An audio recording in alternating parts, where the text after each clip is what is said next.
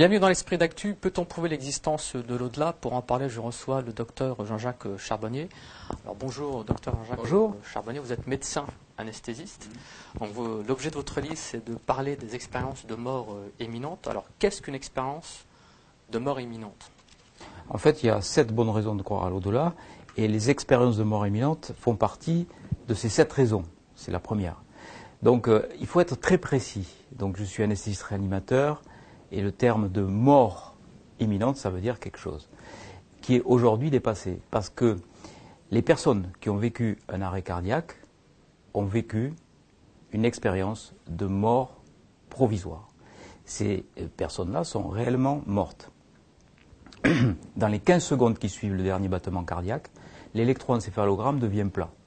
Ça, on ne peut pas contester ça. Euh, ça a été euh, mesuré. Et on sait aujourd'hui que la définition de la mort clinique, c'est l'arrêt du fonctionnement cérébral, c'est l'électroencéphalogramme plat. Donc toutes les personnes qui sont revenues d'un arrêt cardiaque sont bien revenues de la mort, la mort clinique. On ne peut plus dire aujourd'hui euh, personne n'est revenu de la mort. Si, ces personnes-là sont revenues de la mort. Parce que 15 secondes, c'est vraiment très peu. Il faut savoir que dans nos unités de réanimation ou de soins intensifs, euh, il y a une période incompressible d'au moins deux minutes avant que l'infirmière arrive pour faire les premiers massages cardiaques, qu'elle injecte l'adrénaline. Et même ça, ça ne fait pas repartir donc un cerveau, puisqu'on a montré aussi qu'il y avait entre 5 et 20% du débit cérébral par les manœuvres de euh, réanimation, c'est-à-dire par les manœuvres de massage cardiaque externe. Donc euh, la période de 15 secondes, elle est largement dépassée. Et euh, toutes les personnes qui sont revenues d'un arrêt cardiaque sont bien revenues donc euh, de la mort clinique. Et on peut dire aussi qu'il y a euh, ces expériences-là qui arrivent en dehors de la mort. Donc en dehors de ces conditions de mort provisoire, on a des personnes qui ont connu la même expérience pendant un marathon, pendant un orgasme, pendant différentes possibilités de concentration aussi, de respiration, euh, de méditation. On peut avoir ces expériences euh, de mort imminente.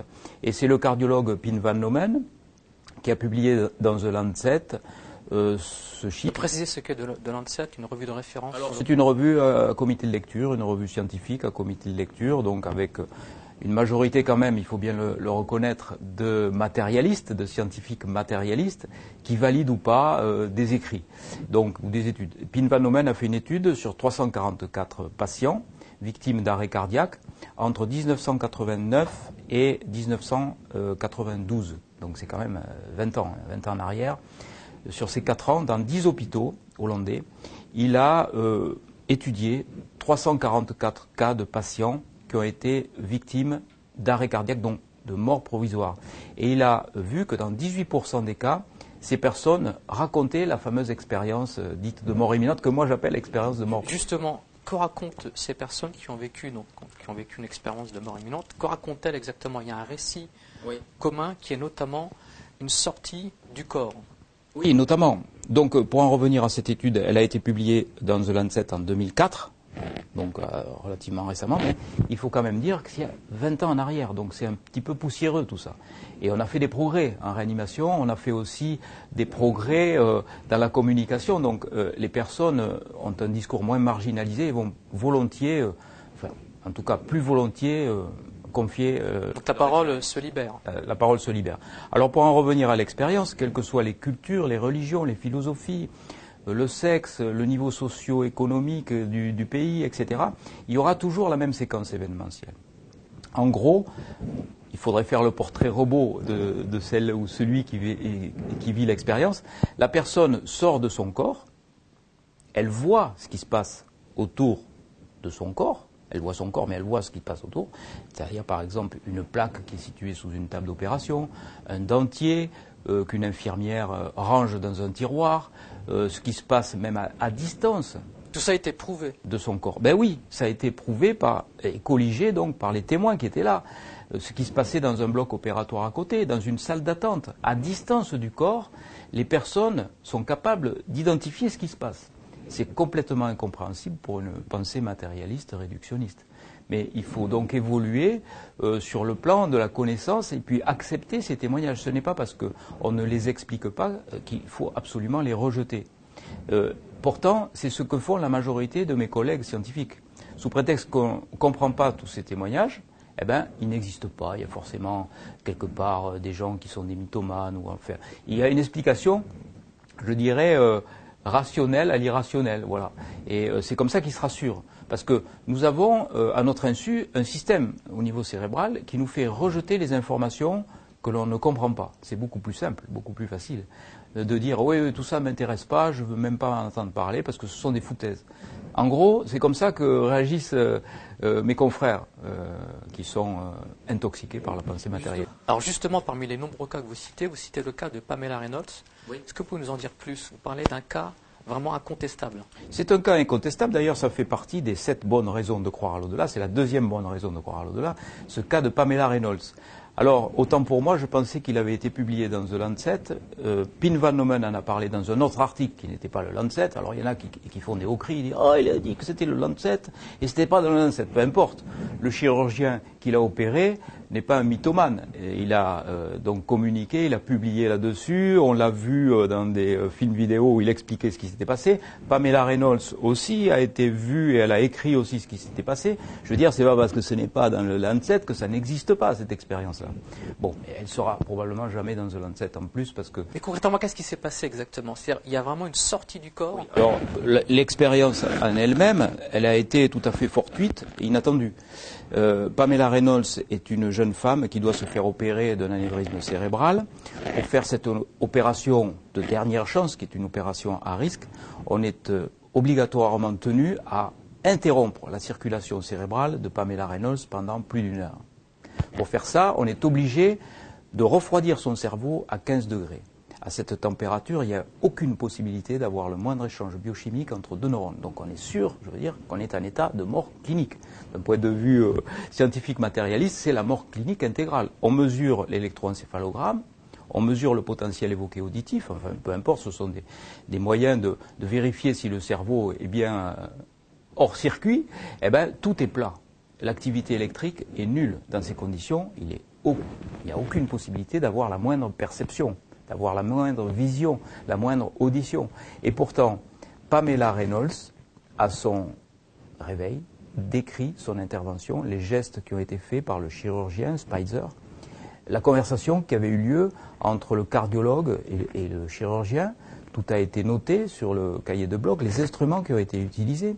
Alors franchement, ça, vraiment, ça suffit. C'est une excellente raison de croire qu'il y a une vie après la mort cérébrale, après la mort clinique. Parce que là, on est véritablement, d'un point de vue médical et anesthésique et réanimation, dans un état de mort clinique provoquée une mort cérébrale. On va même plus loin que la mort clinique.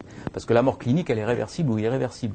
Et dans ces cas-là, normalement, s'il n'y a pas une hypothermie, elle est irréversible. Et là, on a un cas d'école de mort cérébrale provoquée, irréversible, s'il n'y avait pas l'hypothermie. Donc, euh, c'est bien la preuve que sans notre cerveau, on est capable d'avoir une conscience. Et ce qui est le... Donc la conscience est indépendante du cerveau. La conscience est indépendante du cerveau. Et, euh, ce qui est encore plus interpellant, c'est que la conscience est encore plus performante lorsque notre cerveau n'existe plus. Comme si notre cerveau était un filtre d'information. C'est ça qui est fascinant. Pour le scientifique que je suis, euh, ça m'interpelle beaucoup, mais ce n'est pas parce que je n'explique pas ce phénomène que je le rejette. Je dis simplement, la pensée matérialiste volent en éclats et les paradigmes de la mort volent en éclats devant. Euh, Alors justement, euh, vos détracteurs, qui sont souvent des matérialistes, affirment quant à eux qu'il s'agit là d'hallucinations dues à des endorphines. Oui. Qu'est-ce que vous répondez à, qu'est-ce que vous répondez ben, Je leur dis simplement que on peut donner toutes euh, les explications matérialistes qu'on veut. On est incapable de dire comment des endorphines, comment une hypoxie, comment des récepteurs kétaminergiques, ou bref, il y a d'autres termes plus ou moins savants qui font chic, euh, sont capables d'expliquer comment une personne est capable de décrire ce qui se passe à distance de son corps au moment même où son cerveau ne fonctionne plus. Là, vous avez beau stimuler euh, toutes les zones du cerveau, comme euh, certains matérialistes le font actuellement avec des petites électrodes, ils n'arriveront jamais à provoquer une sortie de corps reproductible comme l'est euh, l'expérience de mort imminente ou de mort provisoire, pour que la personne soit capable de décrire ce qui se passe à des kilomètres de là, ou même dans une autre pièce. Donc euh, ça ne peut pas être une hallucination, ça ne peut pas être quelque chose qui s'explique avec euh, des sciences matérialistes. Alors souvent ces personnes qui ont vécu l'expérience de mort imminente sont totalement bouleversées ensuite. Vous pouvez nous décrire des exemples de personnes ils ont, leur comportement change complètement suite à cette expérience Bien sûr, bien sûr. Et elles ont bien du mal d'ailleurs à euh, nous transmettre ce qu'elles ont vécu. Elles ont bien du mal à essayer de faire passer l'information. Et surtout si en face de ces personnes, il y a des euh, grands savants matérialistes qui euh, vont marginaliser leur discours, qui vont se moquer ou qui vont psychiatriser le discours en disant oui, ça c'est de la schizophrénie, on va faire une ordonnance en mettant des neuroleptiques. Voilà. Donc euh, cette transformation est absolue pour tout le monde un chiffre euh, parlant, 75% de personnes qui ont vécu l'expérience divorcent dans les 10 ans. Tout simplement parce que, surtout si leur vie d'avant était euh, dans les valeurs matérielles, comme c'est dans le monde occidental, c'est beaucoup ça, hein, on est dans le monde matériel, ben, si euh, l'expérience se déroule dans ce contexte-là, eh ben, la personne va revenir complètement changée.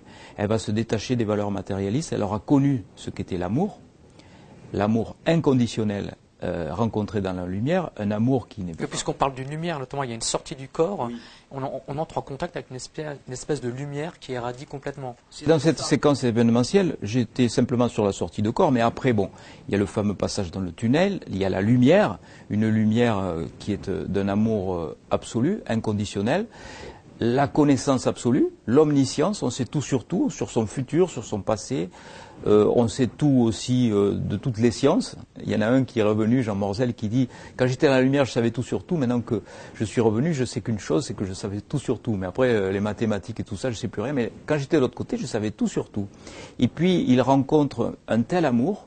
Et ça, c'est un petit peu vexant pour nous quand même qui restons sur cette planète, parce qu'on est malheureux de voir nos êtres chers disparaître. Mais eux, ils sont, ils sont dans un tel bonheur qu'ils n'ont pas du tout envie de, revenir. C'est un petit peu vexant quand même pour nous, parce que nous, on, a l'amour qu'on a pour la personne qui est partie de l'autre côté, et on espère que cet amour soit euh, réciproque. Ben, bien sûr, il l'est. Mais l'amour de l'autre côté est tellement formidable qu'il balaye d'un revers de main tout l'amour terrestre. Pourtant, les amours terrestres sont puissants.